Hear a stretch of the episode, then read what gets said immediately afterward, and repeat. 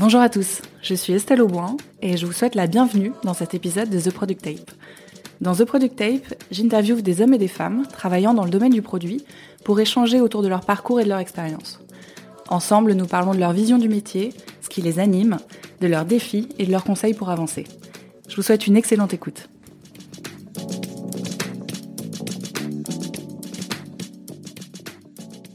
Salut Marion. Salut Stella. Tout d'abord, merci beaucoup d'avoir accepté mon invitation. Tu es Head of Product NPS chez Luco. Est-ce que euh, tu pourrais nous présenter un peu ton parcours et, euh, et d'où tu viens? Alors, euh, je m'appelle Marion, donc je suis euh, chez Luco euh, depuis juin 2018. Avant ça, j'avais fait deux expériences, une chez Facebook où j'ai fait des projets liés au, service client. Enfin, je suis rentrée sur le service client et après je faisais des, des projets d'automatisation, des réponses, etc. Je bossais un petit peu avec les devs à ce moment-là et ensuite j'ai passé trois ans chez Airbnb à faire de l'analyse de données, de la strat, euh, au début en Europe et après en Asie. Voilà, j'ai un parcours un peu, je me suis un peu cherchée avant d'atterrir euh, chez Luco euh, depuis il y a deux ans. Super. Est-ce que tu peux nous présenter Luco, qui vous êtes, ce que vous faites et, et les principales problématiques auxquelles vous répondez? Alors Luco, euh, à la base, c'est une boîte qui s'était positionnée sur les capteurs pour la maison. Euh, L'idée, c'était de développer des capteurs pas euh, contrairement à ce qui se fait un peu sur le marché. Euh, en développant ça, donc les deux fondateurs, euh, Benoît et Raphaël, se sont rendus compte que c'était des choses qui prenaient du temps, qu'ils avaient besoin de financement pour ça, et donc ils sont allés voir des assureurs et c'est en rencontrant ces assureurs que le pivot de Luco s'est un peu opéré. Et depuis juin 2018, enfin un petit peu avant que j'arrive, on fait principalement aujourd'hui de l'assurance habitation, de la néo-assurance, donc tout en ligne, service client, souscription, comme comme une néobanque, comme un, on est le N26 de l'assurance habitation. Là, aujourd'hui, chez Luco, vous en êtes où en termes de croissance, que ce soit en termes de clients ou en termes de croissance interne d'employés? Alors, on a plus de 30 000 clients et euh, on est autour de 75 employés. D'accord. Vous avez fait une, une levée ou? Ouais, on a levé 20 euh, millions en octobre dernier. D'accord. C'était sur euh, la base de quels objectifs à atteindre? Alors, euh, c'était sur la base bah, forcément d'une croissance sur l'assurance habitation. Et euh, je parlais au début des capteurs. Et l'idée, c'est de rester sur cette mission de protéger le foyer. Donc, on continue à développer les capteurs. Et, justement, l'idée, c'est pas juste d'être une assurance habitation et d'être là quand on a des, des sinistres, mais d'essayer d'arriver en amont et de protéger les sinistres. Donc, les 20 millions, c'est vraiment pour euh, aller plus loin dans cette mission de protection du foyer et, euh, aller un peu euh, en amont et en aval de, tout ce qui peut se passer chez toi. Très clair.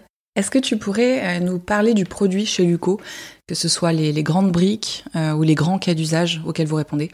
Ouais, euh, alors chez Luco, donc euh, aujourd'hui on s'est réparti en trois squads. Euh, il y a une première squad qui est la squad qu'on appelle MRR pour Monthly Recurring Revenue, avec l'accent, qui en gros s'occupe de toute la partie acquisition.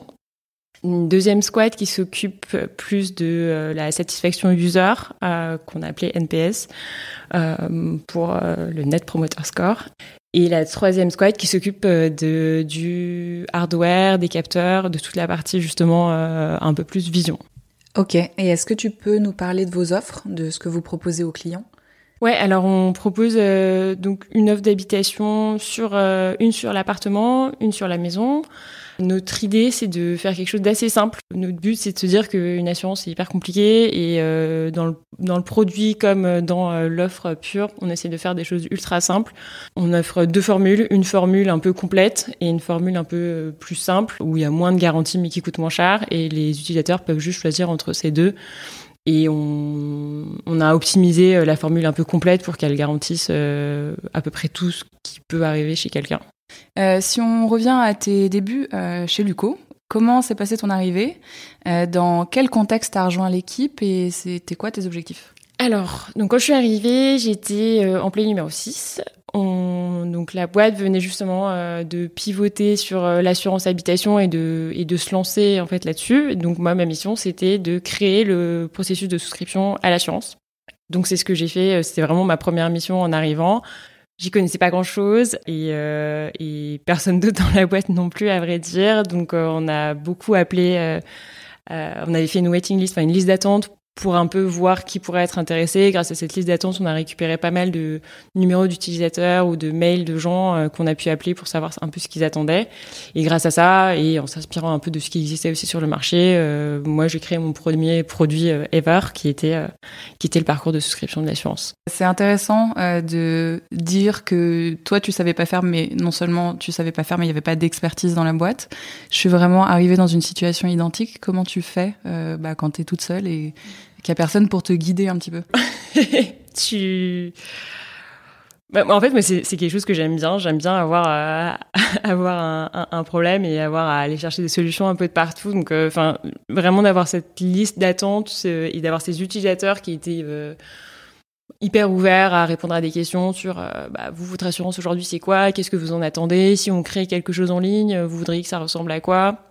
Ça aide vachement à savoir euh, à apprendre à la fois sur les attentes des utilisateurs et qu'est-ce qui existe aujourd'hui et ce dont ils sont satisfaits et ceux dont ils sont pas satisfaits. Et, euh, et après, honnêtement, enfin, comme euh, je pense beaucoup de gens, il euh, y a, y a d'autres personnes intelligentes sur Terre qui créent d'autres flows similaires. Et donc, bah, en France, on s'est on s'est inspiré d'un Alan, aux États-Unis d'un Lemonade, et on s'est un peu, voilà, on a regardé ce qui se faisait. Et, et c'est comme ça, enfin c'est de là qu'on est parti quoi. T'avais rencontré des gens un peu ou, euh, ou vous êtes resté, enfin je veux dire, t'as rencontré d'autres product managers, t'es allé voir d'autres euh, d'autres boîtes? Ouais.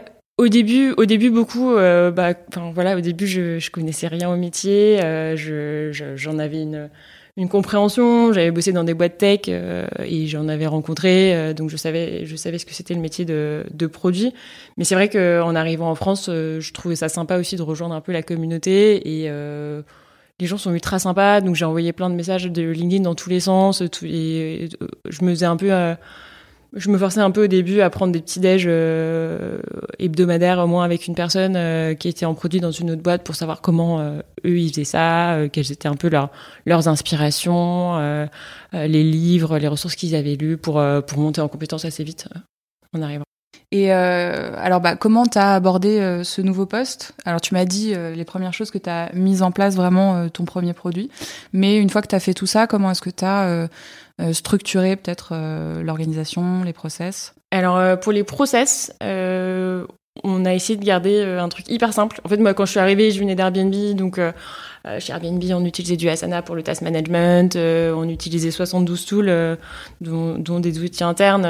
et donc, je me suis dit, bah, on va faire ça, on va faire un truc hyper carré. Et je me suis rendu compte que c'était pas forcément l'environnement l'environnement se prêtait pas trop à ça et euh, en commençant à travailler avec les devs, je me rendais bien compte qu'il y avait plein d'outils qu'on voulait utiliser qui prenaient pas forcément et du coup, on s'est dit euh, on va garder un truc ultra simple. Euh, ils travaillaient sur GitLab pour euh, pour le développement, donc on a gardé ça et on a utilisé la partie de GitLab pour euh, créer des tickets. Donc pour toute la partie spécification et après le tout le reste plus road mapping euh, euh, et tout, tout, autre ressource produit. On fait ça sur Notion et c'est globalement les deux seuls outils qu'on qu utilise. Et euh, tu m'avais parlé d'une façon de faire euh, la roadmap un peu particulière chez vous au début? Ouais, donc euh, donc ouais pour les outils c'est c'est ça et pour pour la roadmap effectivement euh, bah, de la même manière, euh, moi je suis arrivée, j'avais des, j'avais des idées, mais, euh, mais je pense que tu apprends beaucoup des autres aussi, euh, et tout le monde a des idées. Donc au début, je me suis dit, on va faire une réunion avec euh, les leads métiers pour, euh, pour savoir un peu quels sont les besoins, s'ils ont des idées sur la question. Et, et en faisant ce meeting, Raph, donc notre CEO, m'a dit, mais tu penses pas qu'on devrait inviter toute la boîte à donner son avis et on s'est dit, bah, ok, pourquoi pas. Et la semaine d'après, on a organisé un meeting avec tout le monde en cadrant un peu le truc, en leur disant, bah, venez avec vos idées. Vous avez une minute pour les pitcher. Et, euh, et expliquer pourquoi ça pourrait participer à la croissance de Luco. Et donc euh, chacun euh, chacun a fait un peu ce travail, ça a vachement pris, les gens étaient hyper engagés et donc c'est un peu devenu devenu quelque chose qu'on a qu'on a gardé pendant hyper longtemps, euh, même si on est passé, euh, enfin au début quand on a fait ça, on, était 10, euh, et la dernière roadmap participative qu'on a fait, on était plutôt plutôt une soixantaine divisée en trois squads. Ok. Et c'est la raison pour laquelle vous avez arrêté de le faire, c'est le trop grand nombre et. Euh, donc en passant en squad, on s'est dit, bah, on va, du coup, ça va nous faire 3 fois 20, euh, donc euh, ça va rester, euh, ça va rester trois roadmaps participatives avec une vingtaine de personnes, donc ça va être ok. le vrai truc qui nous a un peu bloqué, c'est le confinement et c'est le contexte. Il y avait le côté où c'est moins facile de faire ce type, euh, ce type de réunion euh, sur un Zoom, sur un Hangout euh, à distance, quoi. c'est plus dur d'engager les gens. Et aussi, cette roadmap, en fait, c'est quelque chose qu'on faisait, du coup, je pense qu'un autre problème, c'est qu'on faisait un peu ça un peu au dernier moment et les gens avaient des projets hyper court terme. Et je pense que bah, on est arrivé à une taille où on commence à avoir un besoin de, de se projeter un peu plus. Donc je pense que ça va rester d'une manière ou d'une autre, je sais pas comment parce que c'est ça a plein de vertus, des vertus éducatives euh, sur euh, pour les devs euh, comme comme pour les métiers, des vertus d'engagement, de participation. mais tel que c'est ça fonctionne pas donc on va voir comment on peut mixer ça avec avec des roadmaps un peu plus définis un peu plus décidés par le produit c'était quoi tes plus grosses problématiques à, à pas venir du produit? Et en substance comment tu fais ta place quand tu viens pas de ce domaine là euh, c'est une bonne question. euh, je pense que je, pense que pour euh, pour se faire sa place, il faut pas mal d'humilité. Il faut pas, enfin, je pense que le premier truc c'est d'accepter que c'est pas quelque chose que tu sais nécessairement faire et que tu vas apprendre. Et très honnêtement, mon entretien avec Luco, c'était, enfin, c'est ce que j'ai dit à Raphaël. Ben, je leur ai dit, écoutez, moi, je sais faire plein de trucs. j'étais, j'étais dans des boîtes tech qui font des, des très jolis produits. j'ai des des, euh, des compétences euh, data, j'ai des compétences euh, user. Donc il y a un certain nombre de choses que je sais faire, mais c'est pas un métier que j'ai fait, donc donc voilà le constat. mais on peut essayer. Et, ils étaient d'accord avec ça. Et je pense que et je pense qu'il y a ce côté reconnaître qu'on sait pas forcément faire et qui fait que tu vas parler à plein de gens, en leur disant bah je sais pas faire, vous vous faites comment? Ça permet de, de rencontrer plein de personnes, d'apprendre d'apprendre au contact d'autres gens. Et pour rester là-dessus, je pense que bah finalement voilà moi ça fait deux ans que je suis euh, je suis product euh, enfin je suis head of product chez Luco. Euh, j'ai vachement grandi j'ai vachement appris j'ai monté une équipe. Mais récemment on a embauché on a embauché un CPO du coup à qui je reporte. Et et en fait c'est un peu parti du constat aussi que bah voilà en fait il y a plein de compétences que je veux encore apprendre. Et c'est aux côtés des autres aussi qu'on apprend ça. Et voilà un peu comment je, je me dis que je vais je vais pouvoir progresser pour ensuite bah probablement euh, avoir son rôle euh, soit chez Luco, soit ailleurs. Justement, je trouve que l'arrivée récente de votre CPO, elle est super intéressante. Ce que tu disais, euh, peut-être si tu peux détailler un peu la l'équipe que tu as construite et le fait que bah il y a un moment où quelqu'un vient par-dessus et puis reprend l'intégralité du, du, management.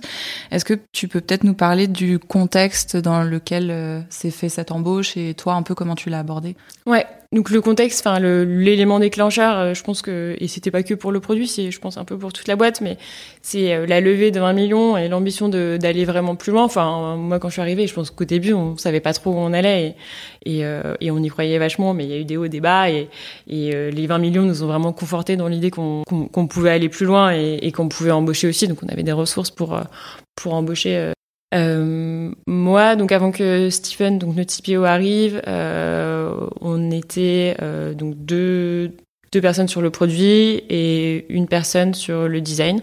On avait un peu grandi, mais mais pas énormément. Il y avait plus une, euh, enfin typiquement on a on a des projets euh, notamment sur euh, sur l'app, l'application mobile du co. C'est quelque chose qu'on a développé, qui qui est là parce que les utilisateurs ont besoin de gérer leur contrat et donc elle existe. Mais on l'avait pas amené aussi loin qu'on aurait pu. Enfin on, avait plus d'ambition sur sur cette application mobile et typiquement moi c'était quelque chose où j'y connaissais pas grand chose et donc il y avait à la fois ce côté, bah moi j'aimerais bien apprendre personnellement, et il y avait aussi ce côté, il y a des, il y a des compétences qu'on cherche pour développer un produit euh, d'une telle manière chez Luco. Et on a commencé les entretiens en se disant on va voir ce qu'on trouve, euh, peut-être qu'on rencontrera des profils super intéressants, peut-être pas, et euh, c'est pas un besoin vraiment indispensable aujourd'hui, mais mais un jour ça peut être utile. Et euh, on est vraiment tombé par hasard sur Steven qui venait de partir euh, de chez Freeletics qui était dispo qui, était hyper intéressé par Luco. Et euh, le concours de circonstances ça a fait que bah, on se dit il n'y a pas de raison qu'on qu'ils rejoignent pas quoi. Ouais. Juste pour préciser Freeletics pour les gens qui connaissent pas. C'est une appli de sport de sport à la maison. Ils ont une partie ils ont une partie nutrition mais qui est moins connue. Et ils ont une partie juste des apps et un freemium sur coaching sportif. Ok. Et tu m'as dit, enfin, tu m'avais dit, il est resté plusieurs années là-bas. Il a fait deux ans là-bas, ouais. Il a fait deux ans là-bas, mais au total, enfin, c'est quelqu'un qui a 15 ans d'expérience en produit. Euh, il est américain. Euh, je, ça, ça, se devinait peut-être de son prénom, mais mais euh, il y avait aussi ce côté où en France, bah, le produit, ça reste un métier assez récent, donc euh, personne n'a forcément. Il y a peu de gens qui ont, en tout cas, je pense, une expérience euh, aussi longue en produit. Il a été chez chez Amazon il y a un certain nombre d'années, et donc voilà, c'était un profil hyper intéressant pour nous, et on l'a d'ailleurs fait passer pour valider un peu nos choix, on lui a fait passer un entretien avec euh, avec quelqu'un de chez Alan qu'il a adoré, qui nous a dit honnêtement, euh, ça serait vraiment une chance pour le produit français d'avoir quelqu'un comme ça, euh, parce que des, des Américains qui ont autant d'expérience sur le produit et qui ont envie de venir en France, bah ça se trouve pas, ça se trouve pas tous les jours, donc donc c'était plutôt cool. Ouais. comment est organisé le, le pôle produit là, à l'heure actuelle? Et puis je voulais savoir aussi comment vous avez réparti un peu les missions de chacun? Donc il y a les trois squads dont je te parlais. Euh, chacun des product managers est dans une squad. Donc, tu as le CPO, tu as le head de chacune des squads et tu as les PM en dessous. Dans l'idée de l'organisation, on n'a pas encore recruté toutes ces personnes-là, mais, euh, mais on y arrive. Et après, on a un designer euh, qui, qui navigue un peu entre, entre ces différentes squads. En fait, récemment, justement, je te parlais de l'app. Euh, récemment, on a rajouté une quatrième squad, que j'ai d'ailleurs oublié parce qu'on vient de la rajouter, euh, qui est sur l'application mobile. Et euh, justement parce que euh, parce que c'était un peu l'enfant euh, l'enfant délaissé chez Luco jusqu'à présent et donc pour lui donner sa place on a créé une squad rien que pour l'app et notre product designer actuel va rejoindre cette squad-là, donc pour vraiment avoir avoir une UX très cool sur l'app et, et, passer beaucoup de temps là-dessus. Et du coup, on va recruter un autre designer pour nous aider sur les autres sur les autres squads. Ok. Ça, ça s'est fait comment le choix de toi de ta squad? Moi, donc je suis dans la squad NPS, donc qui est satisfaction user. Globalement, enfin pour moi le, produit c'est euh, ça, marche par euh, grâce aux utilisateurs et, euh, je, trouve ça hyper important d'avoir des, des, utilisateurs contents et satisfaits de leurs produits parce que c'est un énorme vecteur d'acquisition, mais aussi je trouve ça hyper gratifiant de créer quelque chose qui sert aux gens, qui qui innove un peu. Enfin sur ma banque, je suis chez la banque postale qui est très bien par ailleurs, mais au niveau de, de, de l'UX, par exemple, de l'application de la banque postale, euh, j'ai habité longtemps à l'étranger et je pouvais pas faire de virement euh, vers l'étranger, c'était pas très pratique. Je suis passée chez N26 et j'ai vu la différence et en tant qu'utilisateur, ça me, ça me fait gagner euh, de nombreuses précieuses minutes tous les mois pour gérer mon argent. C'est pas, c'est pas grand chose, mais je trouve que c'est, d'avoir au quotidien une assurance qui est honnêtement un truc un peu pas très fun euh, du quotidien et dont t'as pas trop envie, enfin, avec qui t'as pas trop envie d'interagir. Si tu peux, si les rares interactions que ça peut être sympa euh, avec un joli produit et euh, et que le produit t'aide vraiment à comprendre ce qu'est l'assurance et te guide dans dans la vie de ton foyer. Je trouve ça assez cool et c'était une longue réponse pour dire pourquoi je suis dans cette squad. Ah, super. comment s'organise la tech? Du coup, on a vu le produit, mais la tech et puis quelles sont vos relations avec les développeurs au produit? Ouais, donc pour chacune des squads, il y a enfin il y aura, de la même manière on recrute, il y aura un engineering manager, un tech lead et, euh, et des développeurs. Euh. Donc sur chacune des squads, on a euh, on a des développeurs front, back et, et mobile. Et ils sont vraiment enfin ils sont vraiment dédiés à la squad, connaissent enfin il y a beaucoup de projets très différents donc ils sont vraiment chacun dédiés dédiés à leur projet. Euh, moi, je travaille beaucoup avec euh, les devs euh, de ma squad et euh, bon, on a une. Moi, je trouve que ça se passe très bien. On bosse beaucoup ensemble et, et mon but, c'est, on a des ressources assez limitées et mon but, c'est du coup d'optimiser ces ressources, donc de, de, passer pas mal de mon temps à bien spécifier les projets pour eux, forcément, mais aussi, mais aussi faire en sorte que si les gens ont des questions, ils viennent me voir. Et enfin, c'est quelque chose qu'on a vachement essayé d'instaurer, c'est, de mettre une grosse barrière, une grosse barrière euh, avant d'aller parler aux devs pour euh, qu'ils aient le temps de se consacrer de, de se consacrer à leur projet euh, tout en tout en les impliquant sur les prises de décision aussi pour pas qu'ils se sentent complètement perdus dans leur coin à coder quoi. Je trouve ça vachement intéressant en fait ce que tu dis sur le fait de vouloir protéger les développeurs du reste des équipes non tech et je trouve que c'est vraiment un rôle qui est pas assez euh, mis en avant côté euh, côté produit et dont on parle pas assez alors qu'il est vraiment fondamental finalement. Et on se rend pas compte euh, des interruptions et de la déconcentration que peuvent provoquer en fait euh, euh, ces gens qui qui sont pas de la tech, euh, qui connaissent pas les process, qui viennent comme ça bah, déranger en fait les développeurs. Et, et je trouve que c'est vraiment ouais quelque chose de d'assez essentiel que le produit porte ce rôle d'interface et, et, justement fasse entre guillemets barrière vis-à-vis -vis du reste des équipes. Ouais, je je sais pas. Enfin, pour le coup, je sais pas comment ça se passe ailleurs et, je sais qu'on en avait parlé. T'avais trouvé ça plutôt étonnant. Moi, je, enfin, ça me ça me paraît hyper important et et, et parfois, enfin, il y a plusieurs fois où mon engineering manager m'a dit, bah, euh, mais Marion, euh, arrête de les protéger tout le temps comme ça. Mais je pense que parfois je le fais, un peu trop. Mais je, pense que, enfin voilà, c'est mon rôle aussi d'être, euh, d'être un peu, euh, un peu tampon, de, m'assurer qu'ils peuvent faire leur job correctement. Et ça reste aussi dans mon intérêt qu'ils puissent développer le plus vite possible. Donc, créer ces conditions, je trouve ça, bien et, ça permet que chacun bah, ait un peu son rôle et sache où il va, quoi. C'est quoi les outils que vous utilisez au produit et à la tech? T'en as parlé un petit peu, mais euh, pour faire tes specs, par exemple, vous utilisez uniquement Notion? Euh, Non, GitLab. Donc euh, Notion, c'est plus pour les roadmaps et GitLab, GitLab pour les specs. on fait des plein de petites cartes dans GitLab et on a des boards GitLab. voilà, c'est c'est très simple, on a des systèmes de tags, de milestones et on s'y retrouve assez bien et comme tout le monde est habitué à ça, euh, les, les gens l'utilisent assez bien. Il y a aussi le côté où, euh, pour le coup, c'est un outil très très tech et donc euh, donc finalement ça permet de bien catégoriser et de bien compartimenter les différents outils c'était quoi votre plus gros challenge en 2019 euh, Bonne question. Je pense que bah, au début de l'année, c'était c'était trouver notre place, c'était euh, c'était grandir. Je pense qu'au début de l'année 2019, on n'était pas sur un nombre de, de contrats incroyables, donc c'était vraiment euh, prouver que ça pouvait marcher et avoir une croissance euh, un peu euh, un peu solide. Et, et qui dit croissance dit dit ressources, dit dit embaucher. moi, je pense que j'ai toujours été un peu dans une culture où, enfin, dans des boîte où euh, il faut pas embaucher trop vite. Il faut vraiment que voilà que les gens euh, plutôt soient plus efficaces et euh, de qu'on essaye d'automatiser un maximum les choses. Donc euh, il y avait pas mal d'enjeux sur euh, sur le recrutement. On n'avait pas beaucoup de devs et du coup vers la fin de l'année 2019, on s'est rendu compte que ça commençait à, à être un peu un, un, petit problème et donc on s'est mis à vraiment beaucoup embaucher au début de cette année. Et là cette année, c'est quoi vos gros sujets? Donc cette année, maintenant qu'on a voilà le niveau croissance, ça commence à bien aller et on on a beaucoup embauché euh, sur la partie growth, donc euh, donc je suis assez euh, je confiante sur le produit prend bien et, les gens souscrivent, donc ça se passe plutôt bien. c'est plutôt être plus solide sur bah, sur ce qui est le cœur de ce que fait Luco, c'est-à-dire aider les gens s'il y a un problème.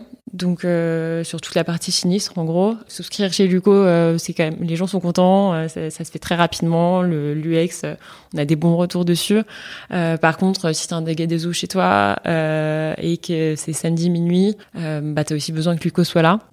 Et donc, euh, donc on développe beaucoup euh, à la fois la partie euh, déclaration d'un sinistre, mais gestion d'un sinistre en interne. Et donc moi, mon gros sujet, c'est de créer le, le, le back-office, enfin l'outil de gestion des sinistres en interne chez Luco qui est donc notre premier gros sujet. Et le deuxième sujet, bah, j'en ai déjà pas mal parlé, mais c'est l'application mobile et en faire quelque chose de, de cool et, et surtout d'encourager les utilisateurs à, à l'utiliser et justement trouver des vecteurs d'engagement au sein de l'application. C'est quoi pour toi les qualités d'un bon PM Et euh, bah, avec cette question va aussi l'inverse qui est euh, c'est quoi pour toi peut-être euh, les qualités qui sont pas assez mises en avant et qu'on enfin qu'on valorise pas assez? Alors je pense que ça doit être quelque chose qui revient souvent, mais je pense euh, l'écoute et l'empathie, enfin à la fois euh, à la fois pour écouter les personnes avec qui tu travailles au sein de la boîte, mais aussi être capable de, de, de, comprendre ce que ce que veulent tes, tes utilisateurs et ce qu'ils recherchent. Aussi une bonne organisation. Je pense que tu es quand même souvent au, au, cœur de la machine. Enfin, moi je sais que chez Luco, je travaille vraiment avec tout le monde et donc t'as un peu t'as un peu des sollicitations dans tous les sens et donc faut apprendre à, à les gérer et, et à pouvoir être toujours là pour tout le monde et rester disponible tout en, euh, tout en arrivant à prioriser. Et sur, euh, sur les choses euh, dont on parle moins, bah, je pense que je reviendrai sur ce qu'on disait tout à l'heure sur, sur être là pour, pour les développeurs. Enfin, Moi, on m'a souvent dit justement avant de rentrer dans le produit que souvent les développeurs, bah, c'était juste des personnes qui codaient et qui étaient juste là pour pour pour créer. Et, et je pense que c'est hyper important que ce soit des partenaires pour dans la création de ton produit. Nous récemment, on a commencé à vraiment les impliquer dès le dès le début dans le dans le design et ça nous a vraiment permis de enfin, sur un sujet en particulier d'avoir des super idées et de complètement complètement repenser notre notre flow. Et je trouve ça hyper important, voilà, de d'être capable de, de, créer cette, cette relation un peu, un peu d'égal à égal et, euh, et où chacun bah, apporte quelque chose à l'autre. Quoi. Euh, tu viens, bah, tu l'as dit, d'un autre euh, domaine que le produit euh, avant d'être arrivé chez Luco.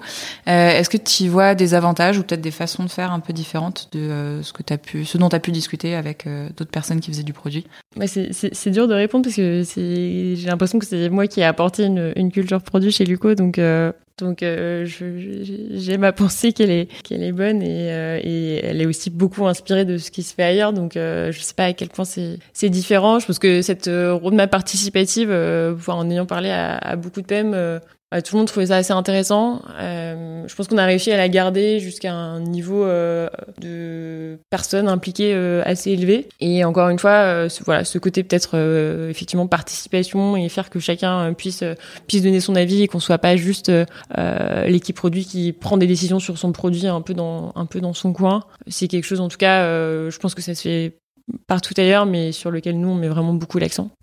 Merci beaucoup pour ton temps, Marion, et, euh, et aussi pour tes retours d'expérience. Si euh, les personnes qui nous écoutent souhaitent te contacter, euh, quels sont les canaux à privilégier? Bah écoute, LinkedIn c'est très bien, j'essaie de répondre, et sinon mon, mon mail. Qui est? Qui est marion.luco.eu. Super, bah, merci beaucoup. Merci à toi. Merci d'avoir écouté jusqu'ici. Si cet épisode vous a plu, je vous invite d'une part à vous abonner, vous pouvez également le partager autour de vous et laisser 5 étoiles sur votre plateforme de podcast préférée. C'est ce qui m'aidera le plus à le faire connaître. Je vous dis à très vite.